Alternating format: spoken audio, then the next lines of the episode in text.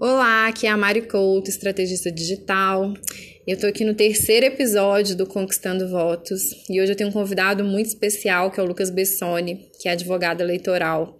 Ele vai se apresentar e eu vou fazer aqui algumas perguntas para ele que vão ser assim fundamentais para vocês no período de pré e até mesmo no período de campanha. Primeiro, quero agradecer a sua presença, Lucas. Muito obrigada por estar aqui comigo. Primeiro, numa live que nós fizemos hoje e agora nesse podcast. Seja muito bem-vindo. Olá, Mari e demais ouvintes, boa noite para todo mundo.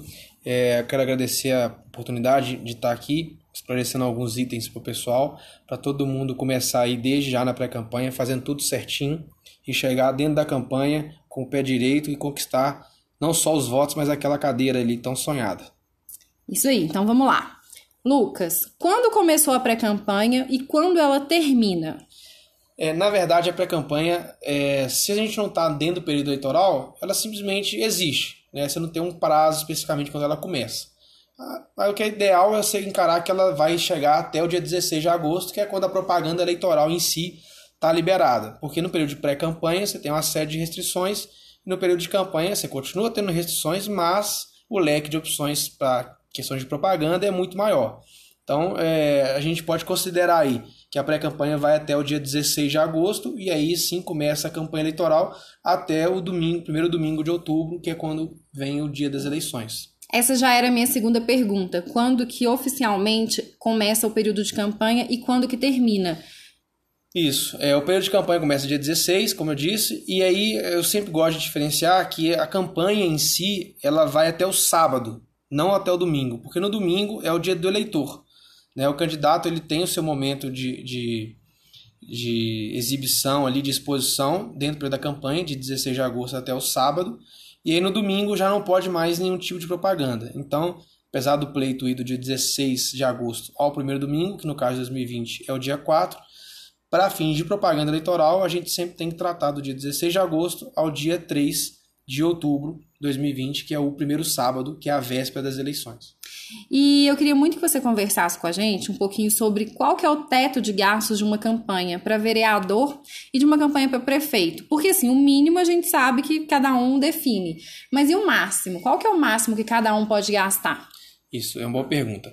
Até 2016, ou seja, até as eleições de 2014, não tinha limite. O próprio partido estabelecia na sua convenção. Para 2016, a lei começou a colocar é, limites numéricos, é, numeralmente falando.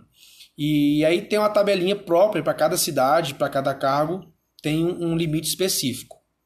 Então, vou dar exemplo para vocês. Em 2016, o candidato a prefeito de Belo Horizonte ele podia ter gasto 26 milhões de reais, 26.697, é, quase 26.700 reais de limite. Já o vereador podia ter gasto 607 mil. Então, gente, isso é lembrando que é exemplo de Belo Horizonte. Então, cada cidade vai ter um limite específico, aí você precisa consultar no site da Justiça Eleitoral, que pode ser o divulgacandi.com.br, ou fazer contato comigo ou com a Mari, que a gente manda para você o limite aí da sua cidade. Lembrando que esse limite que nós falamos aqui de exemplo de Belo Horizonte, ele vai sofrer uma correção monetária, não vai ser esse valor específico. Mas de qualquer forma, a própria Justiça Eleitoral ela disponibiliza uma tabelinha com todas as cidades, cargos e os seus respectivos limites para 2020. Então essa tabela ainda não, não existe, não foi publicado, mas ela vai vir, mas podemos ter como parâmetro o ano de 2016. Muito bom, gente. Fiquem atento a isso. Olha só, é, se tem uma dor que eu do marketing sinto, é da falta de pesquisa. Então, assim, muitas vezes eu quero ali ter um perfil traçado do meu, da minha persona, do meu eleitor, e eu tenho dificuldade nisso. Então, eu quero fazer pesquisas por minha conta, né? Pesquisas particulares. Vamos colocar assim, pesquisas caseiras. Os nossos pré-candidatos podem fazer isso.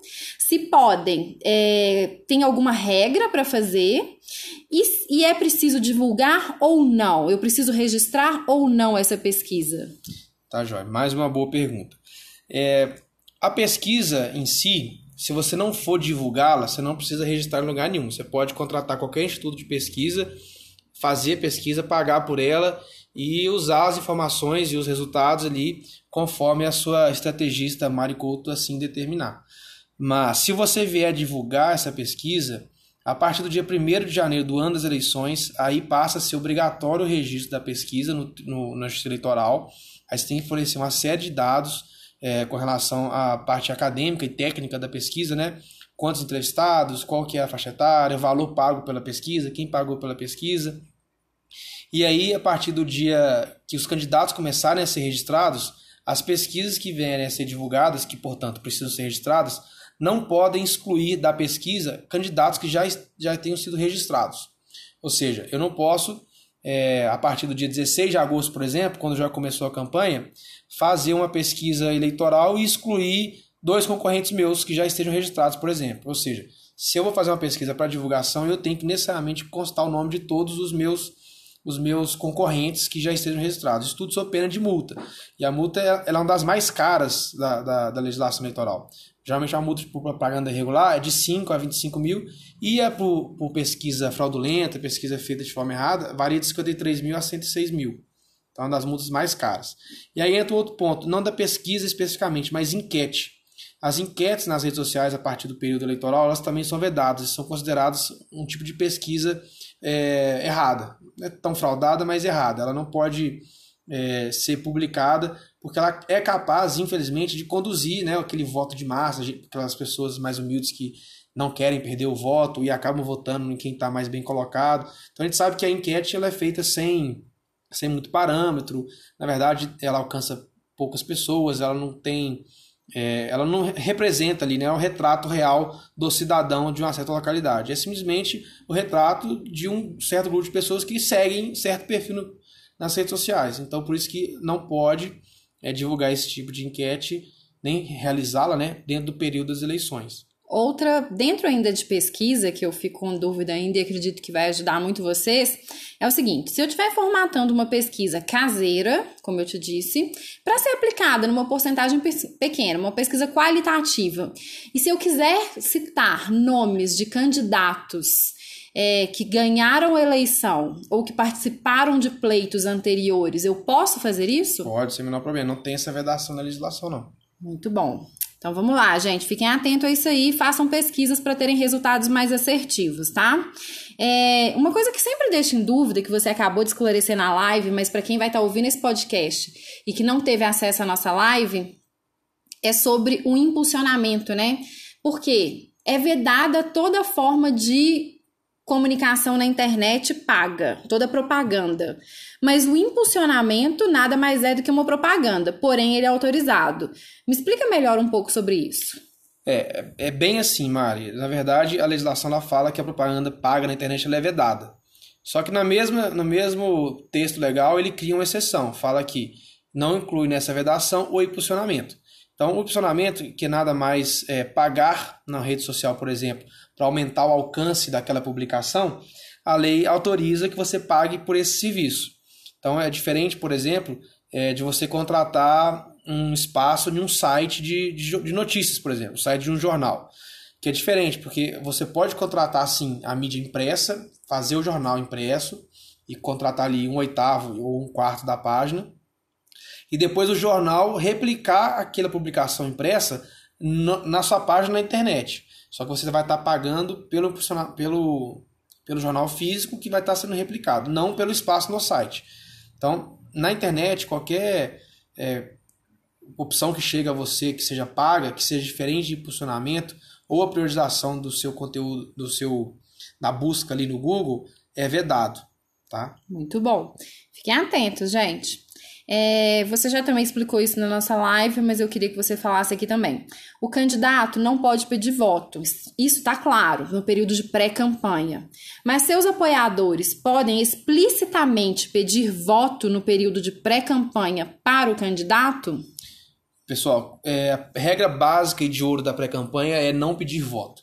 É, tem uma série de coisas que são autorizadas, inclusive o pedido de apoio, mas o pedido de voto é expressamente vedado. Qualquer manifestação ainda que seja de livre manifestação, liberdade de expressão e tudo mais, se ela contiver ali um pedido de voto para alguém, não pode e pode dar problema para todo mundo, para quem pediu voto e para quem está sendo beneficiado com aquele pedido de voto. Então esqueçam o pedido de voto nesse momento, não há que se falar em pedido de voto, é, pode pedir esse pedido de apoio, que é diferente de voto. Está bem expresso isso na legislação. Muito bom.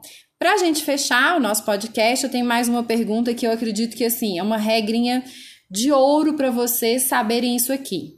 Todo mundo sabe que o WhatsApp vai ser é, um, um grande impulsionador das campanhas na, na eleição de 2020. A gente não tem dúvidas disso de forma alguma.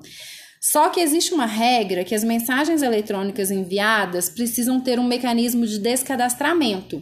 Isso também inclui as mensagens enviadas via WhatsApp? Olha, Maria, eu entendo que não, porque a legislação, quando ela, ela trata do mecanismo de descadastramento e a multa de 100 reais por mensagem enviada depois de 48 horas desse pedido de descadastramento, ele está vinculado ao tópico de e-mail, ou seja, então não, quando a lei está restringindo, criando uma pena, a gente, né, o, o, tribunal, ele não pode dar uma interpretação extensiva e estender aquela pena ali, aquela penalidade para fatos que não estão expressamente previstos na legislação. Então lá não consta mecanismo de mensagem, lá consta mecanismo de e-mail.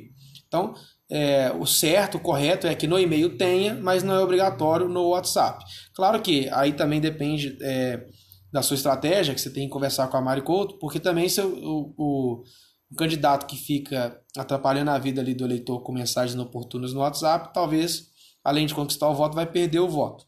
Né? É isso aí. Gente, termina aqui mais um podcast. Aguardem que em breve nós vamos ter outros. Queria agradecer o Bessone por participar desse. Quero que vocês me enviem dúvidas, perguntas, tudo no canal dele, Bessone Eleitoral. Ponto eleitoral. Ponto eleitoral. Ou no meu, no Conquistando Votos que a gente vai produzir novos conteúdos a partir do que vocês estiverem querendo e precisando. Valeu, pessoal. Boa noite e até o próximo podcast.